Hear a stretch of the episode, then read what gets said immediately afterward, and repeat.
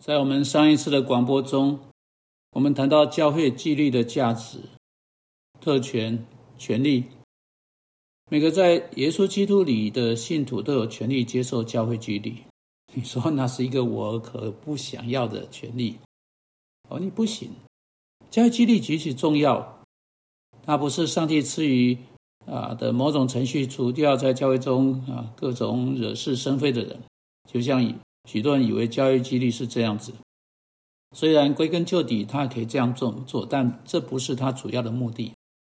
教育激励的主要目的是要把人迎回来到主那里，并且把他迎回跟他的弟兄和好的这种情况中。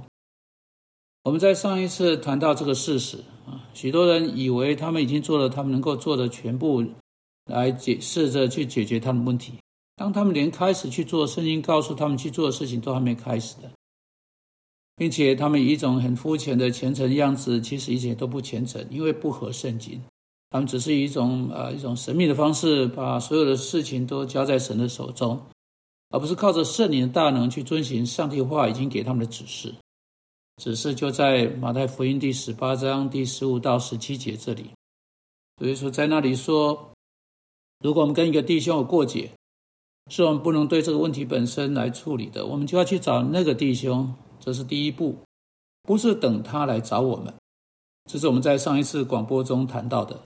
当然，他是有义务这么做。如果他认出这是他的罪的话，但我们被冒犯的人有义务要去找那弟兄。你说这听起来不太对，冒犯的人应该去啊。他当然应该去，但假定他并不知道他有冒犯到你，那他就不会做什么。这正是这正是一个礼拜又一个礼拜，一年又一年所发生的事情。人们在彼此哈呃争执的呃相同的旧恨、相同的旧伤一直下去，只不过因为被冒犯的人也犯了罪啊，因着没有遵照第十五节去做而犯罪。倘若你弟兄得罪你，你就去；你这个冒犯的人，你这被冒犯的人就去，趁着只有他和你在一处的时候，指出他的错来。他说听你，你便得了你弟弟兄。当然啊。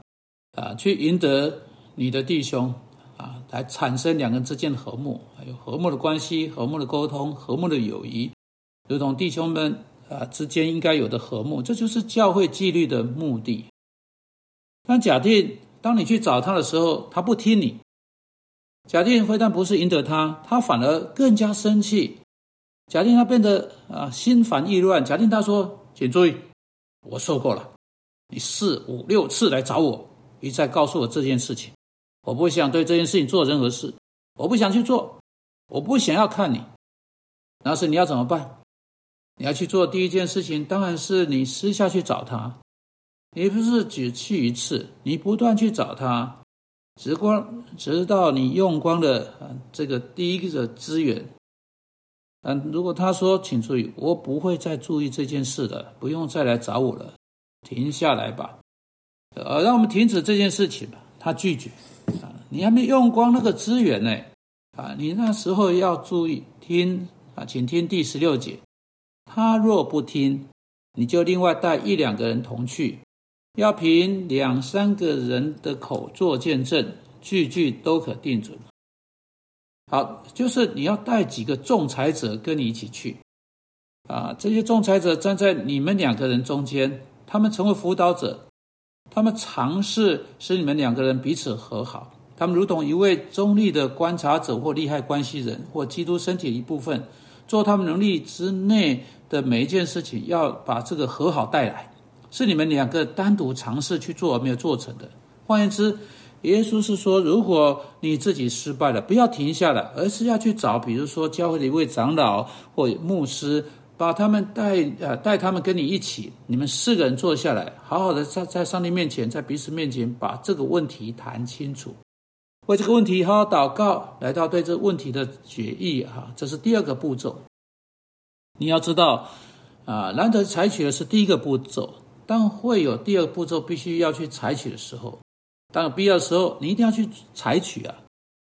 你对这事情没有什么可以选择的，你没有任何选择的，只有说哦。他都不留意这件事情，这样做只是会使他更加生气，更加心烦意乱。哈，听了这样说不是你可以有的选项。你不知道上帝会如何动工，你连尝试去做这件事情都没有了。哦，你说这就是我不去尝试的原因。你就事先做出论断，在事情发生之前就论断情况，论断对方。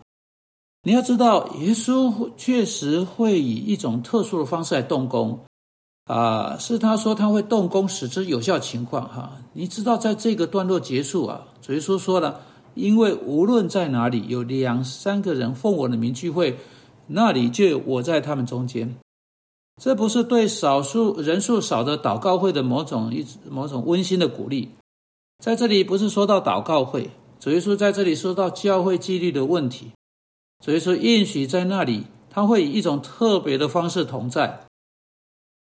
啊，经由那个教会纪律的过程，他会动工。可是你却不允许这件事情发生，你是让事情在你们中间两个人继续不断的下去，每一天苦读怨恨累积起来，分歧越来越大，你们跟两个人之间的问题关系都变成更 刻呃尖酸刻薄。啊，也许是在婚姻上，或家庭，或个人关系，或教会，不论是什么，你就告诉我，你做了你所能做的每一件事情。你去告诉我，如果对方不是正确回应的话，那这个事情会更糟糕。你不知道了，啊，就算他变成这样子，啊，就算他变得更糟糕，无论如何，你还是要遵循主耶稣基督所说的。在你跟别人哈关乎别人，他要去做某件事情上，这不是你的责任。你要去做你应该去做的事情，你必须要去做，这才是你的责任。嘿，而如果他们不听怎么办？啊，假定他们呃，假定这些人去了四五次，最后他说啊，你瞧，我受够了，请你们都离开这个地方，不要再回来。好，第十七节就讲得清楚了。这是教会纪律中的第三个步骤。若是不听他们，啊，就是你带去跟你一起去的这些仲裁者、辅导者，就告诉教会；若是不听教会，就看他像外邦人和税吏一样。这是什么意思？也就是说到最后，如果你私下找他，他不听你这个人，他也不听你带去带着一起跟呃去找他的这些辅导者啊、仲裁者，那你就应该正式的把问题带到教会会议面前。在教会长老面前，他们要奉耶稣基督的名告诉他和好必须要发生才行。啊，基督已经赐给他们这个权柄了，这个权利的，他们必须用爱，还用坚决的心来执行。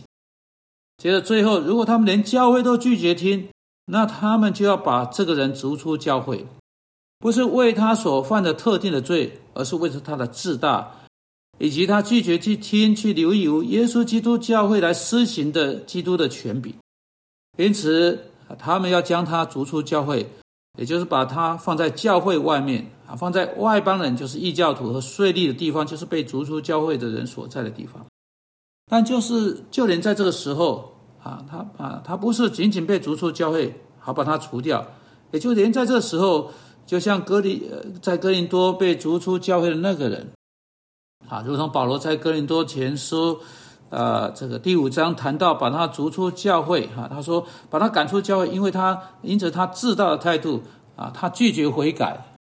可是，在格林多后书第二章六到八节，啊，一旦啊这个人啊，他从从他呃呃他从教会被逐出之后，他真心悔改，保罗说那就快点。把他挽回来，把他接到接纳回来，免得他忧愁太太过。要安慰他，要他显要向他显出坚定不移的爱心来赦免他。教会不只是在拒绝，呃，当有人拒绝听从基督权柄，在长期尝试要和好的努力之后，要快快的将他逐出教会。也应当在那个人一旦悔改了他的罪之后，就要更快的将他接纳到教会当中。所以，我们有主耶稣给我们的奇妙过程。我亲爱的朋友们，如果你从未用过，今天就开始吧，现在就开始吧，使用所赐给你上帝话语的原则。主啊，求你帮助我们，不再说再没有事情可以做，求你帮助我们去听并去做你告诉我们的事情。因基督的缘故祷告，阿门。